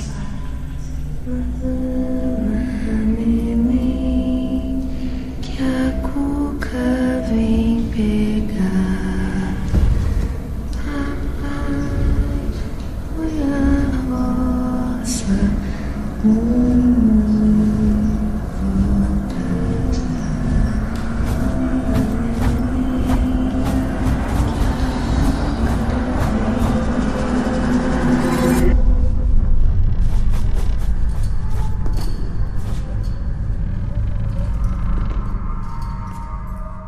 Pesado, né, velho? Ah, não. Aí tá falando de pesado, mas também tem o outro que a gente já. Eu conto como spoiler, mas não é spoiler, falar que o Iberê é Curupira, que ele aparece algumas vezes na- ao longo da série, mas o foco é no final. E que também é outra história também sofrida, né? Que ele perde a família toda, né? Isso, nossa. É, caraca, meu, só todo Nossa, mundo só tem história trágica ali. Credo misericórdia. A menos trágica é a da Yara, só pelo simples fato que não foi ela que perdeu alguém ou sofreu. Tipo, ela foi morta pelo amante, namorado, não sei, e daí ela renasceu. Uhum. Mas ainda assim, todas são, são histórias trágicas, até por isso que viraram lendas, né? Cara, eu tô ficando muito reflexivo, porque agora eu tô lembrando de todos e é só desgraça mesmo. Não tem uma lenda feliz. Falando um pouquinho, falando um pouquinho do Iberê rapidinho, a priori ele me confundiu com dois outros, duas outras possíveis lendas. A priori, O cavalo, a mula sem cabeça e tô brincando. sim, não, mas é, é tipo a priori quando É eu vi, sério? quando eu vi a primeira, quando eu vi a primeira Ah, cena, eu já sei o que você vai falar. Eu vou deixar até o Eduardo responder. Eu sei o que você vai falar. Ele, ele achou igual. Eu vou deixar. Responde. Quando, ele, quando eu vi a primeira cena, eu achei que era a mula sem cabeça. E também por conta dos barulhos feitos, eu achava que era caipora. A Caipora eu não pensei, porque eu também sabia que ela não tava na série, mas eu também achei que fosse a mula sem cabeça por causa do fogo. Logo no começo, eu falei, nossa, é a mula sem cabeça. Aí começou os barulhinhos, eu falei, não, pera um pouco. Aí apareceu ele, eu falei, não, é o Curupira. Mas eu achei que era a mula sem cabeça também, porque eu esqueci que o Curupira também tem fogo no. ah, tem fogo no cabelo. Uhum. Eu, eu só lembrava da parte que ele tinha o pé pra trás, não lembrava da do parte do fogo. Então, pra mim também, ali apareceu, nossa, o cavalo- a mula sem cabeça. Aí depois, ah, não, é Curupira. Eita. É que quem, quem costuma gritar, na- tipo, também é um protetor de floresta, uma pessoa que, que protege, é guardião de, de, de animais nas florestas, no mesmo contexto é a caipora. Então, tipo, e, é- e um dos pontos que a lenda fala é que é alguém que, que grita, né? Tipo, faz esses uivados, esses uivar, pra confundir os caçadores pra que eles se percam na floresta. Então, na hora que eu vi que não era mula, porque parecia, você vê a, parece ser uma pessoa, falei, putz, deve ser caipora, então. E não. Cara, mas assim, vocês. Esse negócio, vocês sentiram, como a gente tinha perguntado no começo, vocês sentiram falta de alguma entidade que não apareceu? Que vocês queriam muito ter visto? Tipo, eu, eu já tinha comentado antes, eu queria muito ver a mula sem cabeça. Eu acho que ia ser bem interessante como ela apareceria. Eu não, não sei se eu diria, tipo, alguém que eu queria muito ter visto. Mas, assim, a gente sabe também das limitações, né? Partindo do princípio até que lendas, elas, elas mirabolam um pouco, mas a gente já conseguiu ver que a produção excedeu muito expectativas, então agora eu super espero que, essa- que essas lendas mais complexas talvez apareçam. Eu pensei muito no Boitatá, que é um conhecido que, por enquanto, não deu as caras, mas a gente não tem como saber. Talvez eles explorem na próxima... Na Temporada. próxima Season pós-temporada. próxima temporada. É, então eu tava tentando tra- traduzir. Obrigada. E, e também um pouco das Amazonas. Eu acho que o Boitatá vai ser o Eric. Ele vai renascer como Boitatá pra proteger as florestas dos incêndios. Já deixa aí meu chute de spoiler pra próxima temporada. O que faria sentido também pro dele, né? Como ele é policial, tudo. Sim, e a ideia do. Eu acho que ele vai ser o próximo Boto. É porque ele não é mulherengo. Salvo se ele pegar, assim, puxar esse lado, ele não. Tipo, ele gostava muito da esposa dele, então eu não consigo ver ele como Boto, pela ideia do Boto ser o mulherengo, né? Eu sei, mas eu acho que ele vai ser aquele tipo. Eu acho que ele vai ser o tipo de, de pessoa que ele vai lutar contra a lenda que ele tá vivendo, justamente É. por ele não ter esse perfil, sabe? E também, nada diz que o Manaus, quando ele era vivo, quando ele era pessoa, quando ele não era lenda, ele também, tipo, ele era mulherengo ou não. Tem essa questão, né? A gente não tem como saber. Porque até então, a Yara, ela não era assassina, né? E aí ela virou assassina. Que é que ela conta, agora todo homem que eu levo pro mar eu mato. É. Você foi no eu não consegui fazer isso. Exato. Então, assim, não tem como saber. Mas eu, eu penso muito por conta da linhagem mesmo, mas. E eu penso que seria uma boa, um bom storyline ver ele batalhando contra essa, essa urgência que a lenda traz dele ser mulherengo, porque ele é muito fiel à, à, à esposa e tal. Então, tipo, eu consigo enxergar Eu isso. acho que esse perfil, assim, de ser o próximo mulherengo poderia enca- encaixar mais com o outro filho que ele acabou tendo, sabe? Assim, pelo menos na minha percepção aqui agora, pelo menos o que eu criei aqui na minha cabeça. O Eric ser, tipo, meio que o protetor e tal, tipo, Boitatá, ou coisa assim, e o filho do Manaus acabar, tipo assim, meio que seguindo o... seguindo os passos do pai, porque a gente não tem tanta ideia, assim, de como é que vai ser a criação dele, coisa assim, tal, tal, tal, e é meio que... Eu acho que esse tipo de coisa, assim, de ter Uhum. substitutos ou coisa assim, os meio que os sucessores, vai ficar mais pra quando a, a série tiver, tipo, um desfecho. Eu acho que terceira, quarta temporada, coisa assim. É o que eu, pelo menos, assim, imaginei aqui, tal, acabei criando aqui. O, eu, como lenda, que eu falei, além do Boitatá, eu acho que seria legal, que nem eu tinha mencionado, aparecerem os deuses indígenas, própria, própria Tupã, Jaci. Ser acho, acho que ia ser legal. muito legal ter esse. Vitória a Vi- Regis isso que eu ia falar, a Vitória Regis também achei que ia ser muito legal. Só que a Vitória Regis seria melhor se fosse na Amazônia mesmo, por causa da, da própria planta. Não, É. O que eu falo fora, fora da curva, que foi uma vez falado pra mim, é o velho do saco. Nossa, eu tava pensando nele agora, É, mas então, eu é tava Papa, pensando no Papa iguais. Figo. Assim, Sim, não, eu sei, mas tipo, eu, eu tava pensando no Papa Figo agora, falando, nossa, Papa vai ser legal. Você falou Homem do Saco. eu conheci Meu como Deus! Papa Figo, pra mim sempre foi velho do saco. É, como todo mundo sabe, eu tenho aquela pez... eu tenho aquele pezinho na Umbanda, né, por causa da religião. Queria muito que aparecesse, tipo, sei lá, alguma entidade da Umbanda. Eu sei, eu sei que eles não vão colocar, isso é totalmente fora da, da mitologia. Uma coisa ou outra se assemelha, que eu já até comentei no programa, tipo, a sereia se assemelha, as entidades da, da floresta, natureza. Mas acho que seria muito é, seria- ia ser animal se tivesse um Oxóssi, se a gente conseguisse ver Iemanjá, que até o, o Pirulito que gravou com a gente, o, o, o Jan, Falou é, já, falei tá certo o nome dele? Eu nunca sei falar certo o nome dele. Aí, é, que gravou com a gente, ele achou que era Iemanjá em vez de ser a sereia. Então, assim, cara, eu acho que eles conseguem explorar com muita coisa. Nossa, cara, é tão bonita de Iemanjá. Ela tem muito perfil, assim, muita cara de Iemanjá. Não ia ser animal? Nossa. Tanto que eu, eu, eu cogitei por um segundo que seria. É. Porque ela eu não reconheci rápido. Cara, eu fiquei muito, muito pensando. E uma coisa que eu queria voltar, só pra gente voltar um pouco mais na história. E já meio que começar. Não, não encerrar agora, mas começar a encerrar. Primeiro, vamos, vamos seguir aqui, vamos seguir antes da rodada. O Edu já falou spoiler, a Bela, Giovanni, puxa você um spoiler. Beleza. É, já pode ser um pouco o finalzinho da série ou quer que enrole mais? Segue teu coração. Beleza, então. Então a gente já puxando a parte assim pra causa da morte tanto da primeiro da Gabriela, depois do depois do Manaus, consequentemente do Saci, que o causador de tudo isso é o, é o corpo, é corpo seco, acho que é, acho que é, corpo seco. Corpo, corpo seco, Isso, corpo seco que, por para surpresa de muitos, estava no corpo da filha do Eric. que A gente imaginava, a gente não imaginava tanto. Eu, na verdade, estava com o pé atrás com essa menina desde o começo. A gente vê tudo que acontece lá e tal, todo desenrolar. E o corpo seco tá querendo se vingar do, do Curupira, porque antes ele tava no corpo, só que ele morreu, porque o Curupira matou ele. Ele o corpo seco acaba saindo do corpo do, do corpo da filha do Eric e acaba entrando dentro do corpo do próprio Eric. Já vai indo os finalzinhos da série e tal. E foi um plot twist muito gigante. Eu fiquei bastante surpreso em relação a isso. Mas é isso aí, manda bala. Uma coisa que você acabou de falar, tava até discutindo com minha esposa agora há pouco, e eu, eu nem tinha pensado por isso, porque a gente sempre falou, ah, o Eric, tipo, tem essa ligação, mas ele se protege da, da Yara, se protege de todo mundo, a própria Cuca, porque ele tem o corpo fechado. Fizeram um ritual, a proteção nele, ele tem o corpo fechado. E daí que eu me toquei, por que, que o corpo seco levou tanto tempo pra entrar nele? Porque pensa, ele entrou em contato com a filha várias vezes, e o corpo seco poderia ter forçado entrar no corpo dele, mas nunca conseguiu. Mas é porque como ele tava com esse corpo fechado, com essa proteção, o corpo seco foi obrigado a ficar na menina. Até que no final, pra descobrir o passado dele, do próprio Eric, ele acaba cancelando essa proteção, o que permite que o corpo seco finalmente pudesse entrar no corpo dele. Na verdade, tipo, entra um pouco até daquele contexto que a gente vê muito em séries, eu penso muito em Supernatural nessa, nessas horas, que é o quê? É o você permitir a entrada do Sim. espírito, do que quer que seja, porque ele, ele concedeu esse, porque ele disse, tipo, vem pra mim, né? Então, eu acho que nesse momento, Sabe o que é ele... isso? Desculpa, Bela, mas eu vou te cortar. Sabe o que é isso? Quem viu é, A Maldição da Mansão Bly? Eu também não, desculpa. Eu não. Ah, galera, é a frase, a maldição da Mansão Bly é isso. Tem a frasezinha que você tem que conceder pro espírito tomar conta de ti. Uhum. Mas segue, eu achei que alguém tinha visto, ia ser mó legal o comentário, mas ninguém viu. É, pois é, não.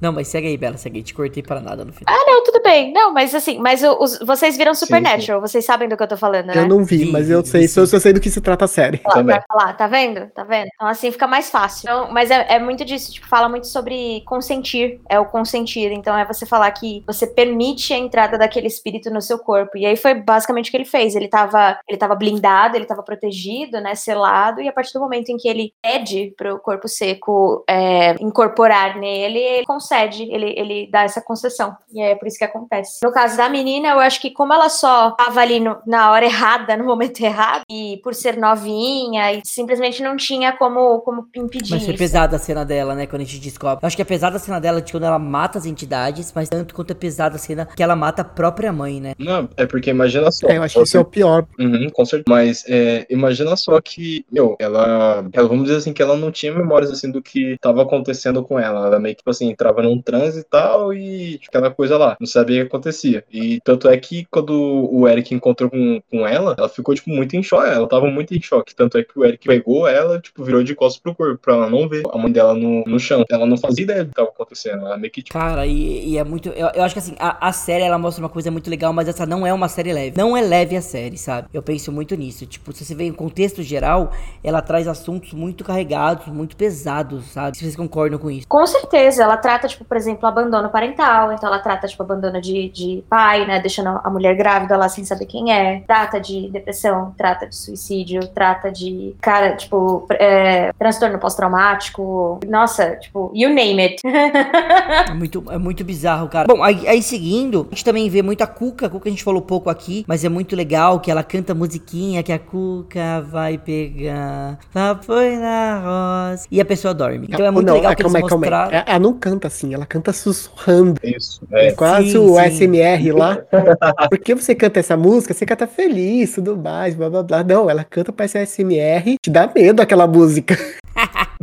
A Cuca que eu conhecia não era a Cuca que mostraram ali. Não, nem um pouco. A minha cuca é a cuca do sítio Pa- Pica-Pau Amarelo, o jacarezinho bobo, que sempre ap- apanhava, apanhava no sentido de perder pras, pras crianças. Incomodou vocês ela não parecer um jacaré? Porque a mim nada. Não, achei até mais legal eles, eles fazerem a, a referência com borboletas e mariposas, porque faz, fazia mais sentido pra mim. Algu- alguém sabe explicar por que borboleta ou mariposa? Porque, na verdade, a lenda vem de borboletas e mariposas. É que a ideia do jacaré veio do sítio do pica-pau amarelo, né? Na verdade, a cuca ela pode se transformar em qualquer animal, é tipo uma feiticeira mesmo. Assim, E aí o sítio Pica-Pau Amarelo usou a referência do jacaré. isso, Isso isso. é muito louco se ela virasse um hipopótamo no meio da série. Pá. É que, é que se você for ver, tipo, pelo menos pra série, eles trazem muito o contexto da Cuca sendo uma bruxa, né? Ela, a, a produção colocou ela com o entendimento de bruxa. E no próprio folclore brasileiro, a bruxa, ela tem essa conexão com borboleta ou A mariposa. bruxa tem? No folclore brasileiro. Menina, essa eu não sabia. Sensacional. Bom, aí seguindo aqui a nossa história, a gente vê, bom, o Eric acaba aceitando o corpo seco, a filha dele acaba matando, a gente descobre que a filha dele que matou o Boto, onde o Eric tinha perdido a memória. Então a gente tem a morte do Boto, a gente tem a morte do Saci e do Tutu Marambá por causa da filha, que acaba matando os três. A gente vê muito uma coisa interessante na série, como o Saci é controlado, né, que tem também na no folclore, que quando você pega o gorro dele, ele é obrigado a fazer o que você pede. E o Saci, no caso, ele não tem gorro, mas ele tem aquela um, o que sobrou do gorro de muito tempo, né? Então ele tem uma, um- uma bandana teoricamente, um farrapo. Quando pegam, ele é obrigado a fazer o que pedem. A gente chega no desfecho final, que é o Curupira se revelando. Eu demorei pra perceber que aquele ator era o Curupira. Eu demorei, não sei porquê. Eu, eu não consegui entender que aquela cara na cadeira de rodas ia levantar do nada com os pés pra trás. E eu achei muito boa a produção dele. Eu acho que isso tava fácil de ver. Assim, faz fez sentido assim. A gente sabia que tinha o Curupira, porque ele apareceu no começo da série, depois ele nunca mais aparece, né? E daí a gente vê um cara que tá sempre de cadeira de rodas. Já tem o Saci, que é o, teoricamente seria o, é o personagem que não tem perna, né? E ele nunca mostra a perna. Eu falei, ah, não, esse daí é o Curupira que acabou se perdendo na vida. É, para mim também, é, tipo, eu entendo não, não estar tão claro, mas pra mim, pra mim foi bem fácil também de identificar. Eu só queria deixar um comentário aqui que a gente tava falando da Cuca. E a Cuca, eu tava lendo, ela não é originária do Brasil. A lenda, ela é oriunda da Península Ibérica. Ela veio de Portugal e da Espanha. Caraca. Ah, Portugal, Portugal tá aí, é nóis. Ela, Aquelas... não, ela, ela veio junto com, com os portugueses, com os espanhóis pra cá. E justamente era isso. Era uma, uma bruxa um ser que podia se transformar, blá blá blá, que comia as crianças. Caraca, eu não sabia que ela comia É, criança. no, se eu for levar em conta o contexto É, do no sentido original. do amarelo, tipo, até que faz sentido. Pântano, jacaré, mas continua, continua. É, bom, então a gente já descobriu aqui quem é a Cuca. Eu queria, então, pra, pra gente voltar a falar um pouco do final, como é que foi esse embate entre o Curupira e o Eric transfigurado em corpo seco. É, primeiro que a gente vê que o Eric transforma com o corpo seco dentro, ele é extremamente poderoso, porque ele derrota todo mundo. A Yara tenta derrotar ele, encantar ele, ele tira ela do- da jogada. Ele consegue sair do controle da Cuca, quando ela faz as magias. Ele consegue pegar a lança que o Curupira joga, a lança pegando fogo, ele ainda consegue pegar, ou seja, é brabo. Cara, eu gosto muito de como ele volta a ser o Curupira na mata, sabe? Que a gente vai vendo realmente é, o modo como ele anda, ele tava andando de uma forma especial. Quando ele vai montar a E não lança. como ele anda, o modo como ele começa a se conectar Nossa, de é volta muito, com a natureza. Eu acho É genial sensacional. isso, achei Você muito consegue genial. sentir, né, que tá rolando uma, uma conexão, né? Você percebe que ele tava, que ele tava defasado, que ele tava, tipo, mal, né? Digamos assim, porque ele tava desconectado, e aí você começa a perceber ele reganhando a- a- as forças conforme ele vai, tipo, se conectando ali na terra, se, se chafudando ali nas folhas, e, e ele vai voltando assim. Ele Eu achei floresta são incrível essa cena. Sim. E aí a gente tem esse embate do dele com o Eric, que é uma coisa muito boa, muito lúdica. Eu acho que tem muita coisa lúdica que a gente vê a Kuka lutando, a gente vê a Yara querendo proteger o Eric. Cara, eu acho, essa- eu, eu acho esse final muito bem construído. Eu acho esse final, tipo, você sente a tensão do Curupira gritando ao longo que ele vai correndo com aquele cabelo pegando fogo. Você vê o corpo seco totalmente perdido, sem saber o que fazer. Sim. Você lembra de todo aquele passado que o Eric, quando ele fez a conexão, ele viu que a filha matou a mulher, então a gente, a gente sabe que o Eric tem uma parte dele que tá lá, uma parte dele que não tá lá, ele tem que tá tendo que di- dividir o corpo dele. Então eu acho que assim, tem muita coisa que eles conseguem explorar em questão de uma cena de 5 minutos. Sim, esse, esse final, assim, tipo assim, finalzinho de temporada mesmo, foi algo, assim, totalmente sensacional. Até mesmo, tipo, o embate, dá pra perceber também se o corpo seco tava totalmente perdido, porque aquela ali não era o terreno dele, né? A área dele. Eu imagino assim, que, sei lá, corpo seco e tal, tá, tipo, é, literalmente acho que um espectro, acho que pode dizer assim, vai indo de corpo em corpo, coisa assim, e vê, assim, a vantagem que o Curupira tem e tal, e, e quando ele pega a lança lá, você joga, passa na cabeça dele, ela começa a pegar fogo, tal, eu vi aquele negócio de, caraca, brother, mano, isso daqui é muito louco, velho, é, é Brasil, vai Brasil. Imagina, tipo, Galvão já gritando é tetra, sabe? Nossa, aquilo ali foi muito bom. Eu só fiquei triste porque não teve final. Genial. Ainda bem que eles confirmaram a segunda temporada, porque não tem final. Cara, mas aquele final é muito bonito, né? Dos três saindo juntos depois que o corpo seco é derrotado. E a gente sabe que o Eric tá vivo ainda. E sai basicamente o Curupira carregando o Eric ao lado da Yara e da. Nada. É, na verdade, o Eric morreu e voltou. Isso, isso. Tanto porque ele pega a lança do Curupira, e daí ele tem um momento lá de clareza da, da vida e ele se mata. Ele, ele se mata. Sim. Todo mundo ele vê morto, mas aí, do nada, tipo, ele meio que volta à vida. Que eu acho que é aí que dá pra gente, tipo, encaixar. Agora que você falou, eu lembrei do negócio que você tava falando da Lua. Pode ser que a esposa dele, Gabriela, tenha alguma relação com a Lua. Por ela aparecer lá, tipo, de vestido branco, as coisas assim e tal. E falar assim que não é a hora dele ainda e tal. É, tipo, um negócio que eu acabei falando aqui, jogando uma bombinha aí pra vocês. Cara, será que ela tem alguma coisa a ver com a lua? Eu ainda acho que ela tem alguma coisa a ver com a tribo das Amazonas por conta do colarzinho que ela deu pra filha dela. Hum, Boa. Pode ser também. Porque ela deu um muiraquitã, né? É um- o colarzinho é um muiraquitã, que é um, é um símbolozinho bem específico pra, pra tribo das Amazonas. É um- uma simbologia muito específica da lenda das Amazonas, então é como se fosse um amuleto, né, de, de origem indígena. E uma das histórias entrelaçadas, né, porque tem várias, mas uma das histórias entrelaçadas no muiraquitã é que eles foram criados pela, pelas guerreiras amazonas, né? Então é, existe uma, uma referência com o mito grego, mas enfim, né, vai, vai muito mais além. As Amazonas, elas são referidas, né, no folclore brasileiro como o amuleto das guerreiras, o Muriaquitã, no caso, né, é o amuleto das guerreiras da lua. Só, e só pra corrigir, desculpa, eu tinha Será esquecido, já que tá falando da esposa dele. O Eric se mata, que ele morre. O que faz ele voltar é justamente porque ele vê a esposa no pós-vida. Ele faz o quê? Ele faz o quê, Edu? Ele, Ele, se, faz ele o quê? se mata a si mesmo? Auto-suicidou-se. E- Ele se auto-suicidou-se a si mesmo. Ele se... Sozinho. Ah, sozinho. pra quem não deve estar entendendo que a gente tá rindo pra caramba, é porque enquanto a gente tava revisando o roteiro antes de começar a gravação, o Edu soltou essa pérola pra nós, onde a gente tava revisando a respeito dessa parte e ele simplesmente comentou que o Eric se matava sozinho. É pra deixar claro, o, I, o, o Epstein lá se matou so, não se matou sozinho. O Eric se matou sozinho. Mas E então, uma coisa que eu queria até, até comentar também, que é essa parte que o Edu falou, cara, é muito. É, é a cena mais bonita da série inteira. É esse encontro dele com a mulher nas águas, sobre a lua. É lindo, porque ela olha pra ele ela fala: Não é sua hora agora. Tem um quê espiritual, tem um quê místico. Eu acho que a série inteira pode ser resumida nesse momento, sabe? Aí a gente tem a entrega do que é a série. A série é, é esse sobrenatural, esse sobrenatural brasileiro, esse na- sobrenatural bonito. Então, essa cena pra mim, eu já adianto agora. Minha pergunta final que eu sempre faço: Qual a sua cena favorita? É essa. Eu acho lindo esse momento. Então, e é o que faz ele voltar, né? Tipo, ali que ele basicamente ele morreu, ele tá indo embora e ele vê a esposa e ela fala: Não, agora você é um deles. E ele volta à vida. É pesado, é pesado, mas é bonito, é denso essa parte, né? É bem estruturado. É um roteiro muito bom dessa série. As pontas que eles abrem, eles fecham certinhas, né?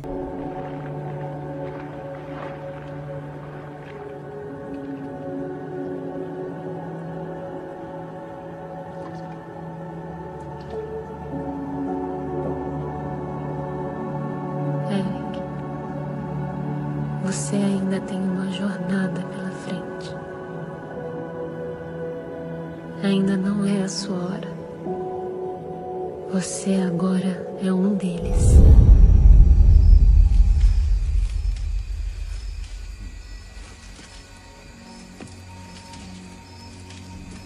É, eu falei, eu só realmente fico triste porque, na verdade, eu não sabia, né? Mas pra mim eu tava pensando que ali ia resolver todos os mistérios. E não, deixou bem claro que vai ter uma segunda temporada, embora não tivesse sido confirmada ainda. Agora, graças a Deus, foi confirmada. Mas, tipo assim, olha, se vocês quiserem saber qual que é o final, o que acontece, assiste, dá joinha, pra gente poder ter uma segunda temporada. Não, mas eu acho que era eu acho um pouquinho assim improvável não ter uma segunda temporada, porque, meu, a proporção que o negócio teve, tava. Ficou no top 1, tipo, aqui no Brasil, tipo, desde uma semana que tinha lançado, depois ficou entre os top 10, tipo, fora do país também, porque, meu, tipo assim, mostrando assim que Brasil não é só carnaval, futebol, essas- não, a gente também tem mitologia, sabe? E, cara, eu, nossa, eu fiquei muito feliz, muito feliz mesmo. Dá mais, tipo assim, aquela sensação, tipo, de patriotismo, tanto minha própria nação, coisas que tem aqui no meu país, o pessoal de fora tá conhecendo e tal, não, não ficar só na ignorância de, de samba e futebol. Não que eu não gosto de samba, eu gosto bastante. Sim, e eu acho que a gente tá aos poucos ganhando esse espaço, porque teve uma outra série brasileira também que fez bastante sucesso, que é aquela 3%. Eu não assisti ainda, um não sei se só, vocês viram. mas é muito boa. Eu não, não assisti, eu sei qual que é, mas não assisti. Mas é, então, Eu, eu não assisti também, eu vi uma outra brasileira É. que é a Sintonia, mas essa Ah, não. sintonia é muito boa. eu ouvi falar muito bem da 3% e eu vi que, tipo, realmente as pessoas se engajaram nisso aí. Então, eu acho que, não sei, eu acho que por conta, talvez, da plataforma, do Netflix, as pessoas, tipo, a indústria brasileira, né, a indústria de filmes tem começado a se aventurar em coisas mais não tão voltadas pra essa parte, tipo, novelística, teatral e não sei. Tem dado muito certo, porque, na verdade, eu acho que o, a indústria de, de filmografia brasileira sempre foi muito boa, mas é porque ela sempre seguiu a mesma receita, porque era a receita que dava certo. E aí isso criou esse comodismo, esse encaixe na nossa cabeça de que vai ser sempre a mesma coisa. E aí agora eles estão começando a se aventurar, agora, últimos anos, né? Estão começando a se aventurar em coisas diferentes ou mais voltadas até, tipo, pra esse público, puxando esse, essas produções mais voltadas pra uma tendência americana e, tipo, É, meu, tem uma série que eu até certo. queria ver, mas ainda não comecei. A que me pareceu interessante foi a Spectros, que também tá na Netflix, que é baseado também no sobre- sobrenatural, mas no bairro da Liberdade, em São Paulo. Caraca, Não sei se, vocês Hum, che- não sei se vocês chegaram a ver essa série ou não. Não, conheci, não conhecia, já tô colocando Tem aqui. interesse. pra- É, pra- Spectro, começando com S. Só teve uma temporada, por enquanto. Não sei se vai ter segunda ou não, mas tem sete episódios. Pareceu, eu vi o trailer, pareceu bem legal, bem interessante, só que ainda não,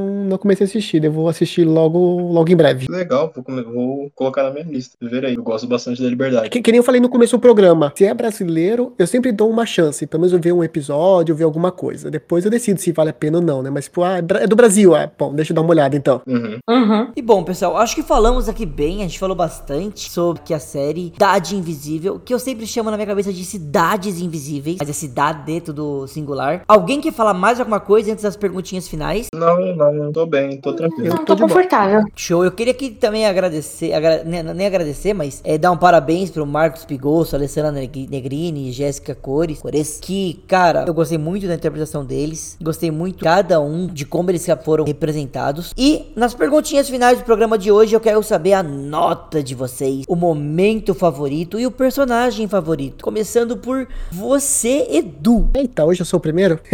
Opa, mudei isso. Ah, vamos lá. Personagem preferido, eu mantenho, eu sempre comento isso, que é o, o Iberê, o Curupira, feito pelo Fábio Lago. E eu acho que ficou muito legal essa ideia do Curupira, tipo, que simplesmente fugiu da floresta. Fugiu no sentido assim que não está mais ligado na floresta, o jeito que ele vive escondendo a perna dele, a interpretação dele como sendo uma pessoa que abusa do álcool e que não quer saber mais nada da vida. E como ele se muda, como ele muda completamente no final. Então eu acho, pra mim, o meu, meu personagem preferido. É, momento preferido também? Momento também. Momento. Eu, eu vou já roubar aqui, vou colocar logo de cara o final, cena final, quando o Eric se mata. Toda a cena, na verdade, do, do conflito, conflito, o Iberê, o Curupira. Falou Fala errado, errado. Edu. Tem que falar de novo. Tem que É, falar então, de é. novo. Mas a vez, a, a própria luta, na verdade, do Curupira com ele, tipo, eles tentando se encontrar, ele dando tiros no nada, Curupira errando, ou errando não, ali acerta, né, mas não consegue matar com, com a lança. Toda essa cena eu achei muito legal. Pra mim, a cena preferida é esse final mesmo. O que acontece o quê? Assim, aquele momento que ele, que ele para a lança bem. Tipo, porque você tem aquela sensação de que acertou. E aí quando você vai ver, tipo, não, tá tipo. É tipo centímetros, né? filme japonês, que o cara joga lá a faca, a espada, tipo, fica aquele um centímetrozinho quase tocando, mas ele conseguiu bloquear. Uhum. O protagonista, protagonista. Cara, e uma coisa, você, você deu a nota, Edu? Não lembro da nota da 10. É verdade, a nota, eu tô um 8,5. Eu acho que tá muito boa a série, eu gostei muito de tudo. Eu ainda tenho que eu falei, eu tiro esse 1,5 aí, eu acho que mais da questão do pai com a filha, a relação deles, porque eu não consegui me ver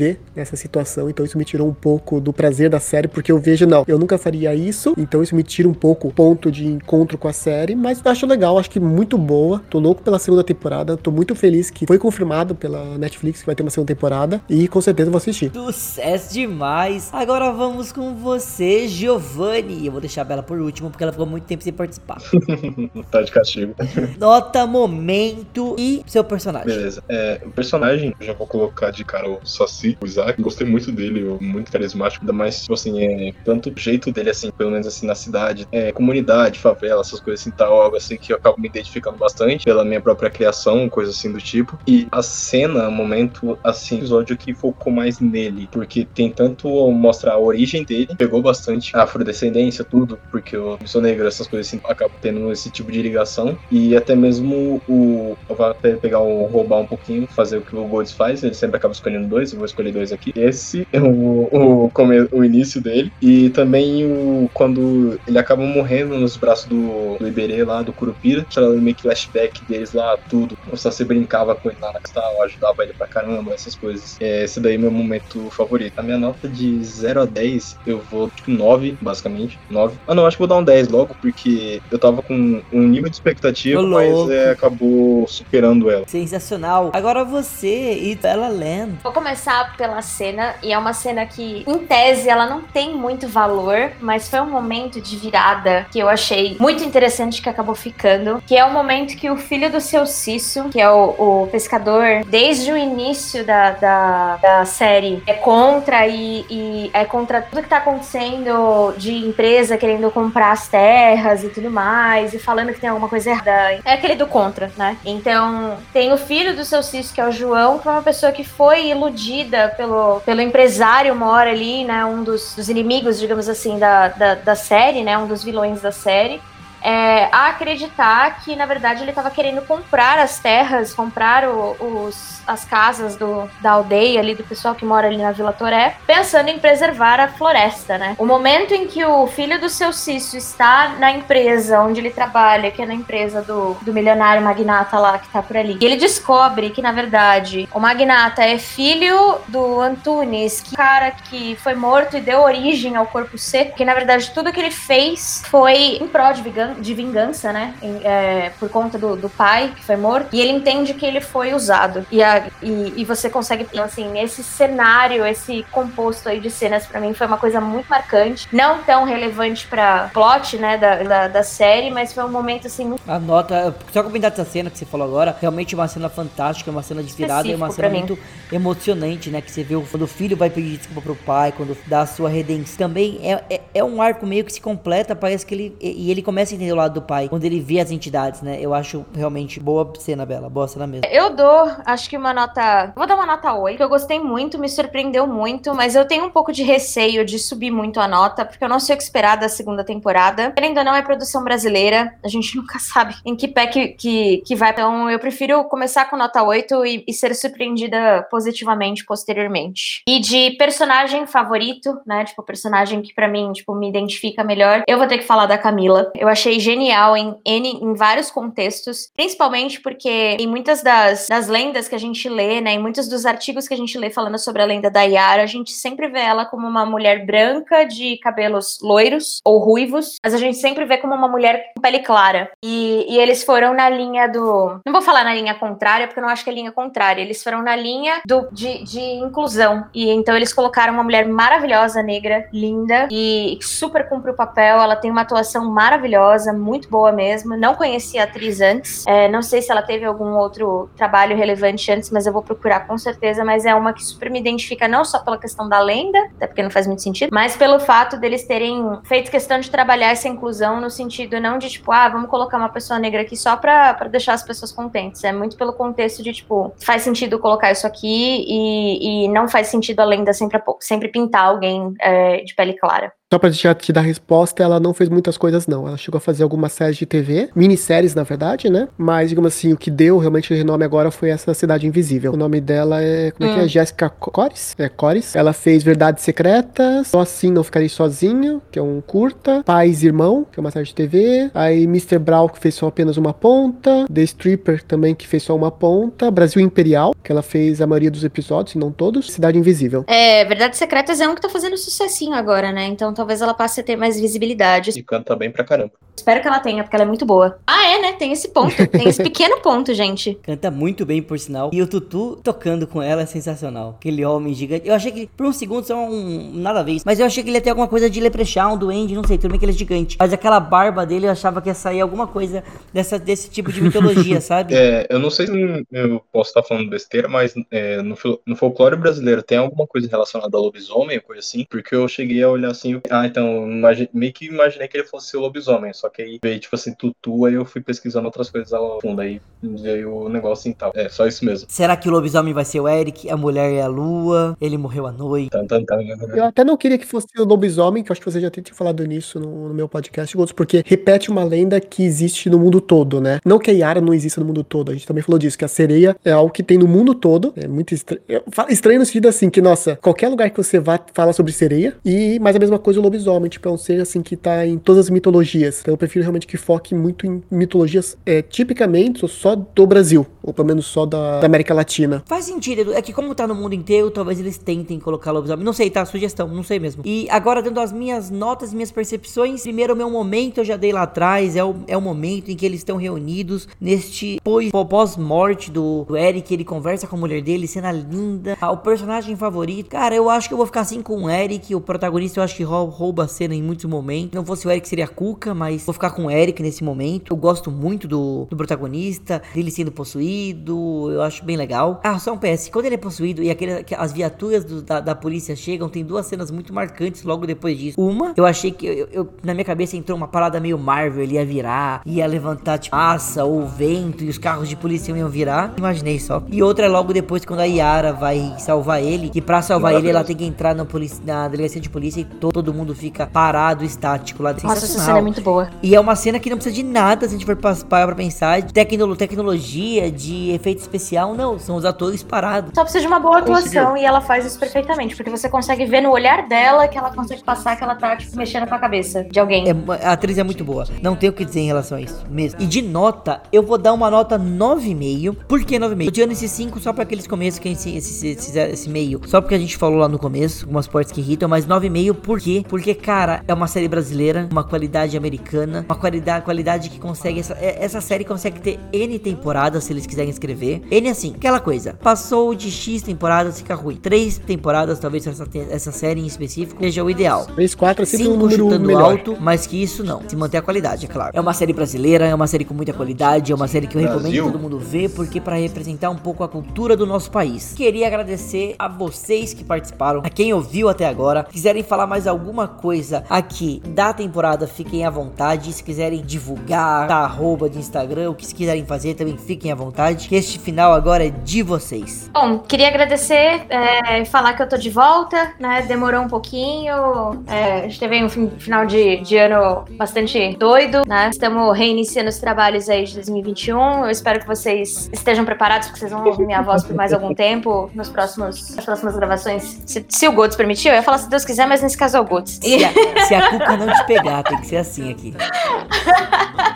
Agradecer sempre a oportunidade. É incrível estar aqui com vocês, batendo esse papo de boteco, que só falta pra gente boteco. Se Deus quiser, em breve a gente vai poder estar gravando isso num, num lugar todo mundo junto. A gente faz a gravação de som separado da gravação de vídeo pra não ficar cagado, né? Mas seria super legal a gente ter esse contexto. Agradecer também é, o pessoal que tem ouvido até agora, porque a gente tá chegando, pelo que eu ouvi falar, já no 50 e tralalá episódio. Então significa que a gente tá tendo quórum.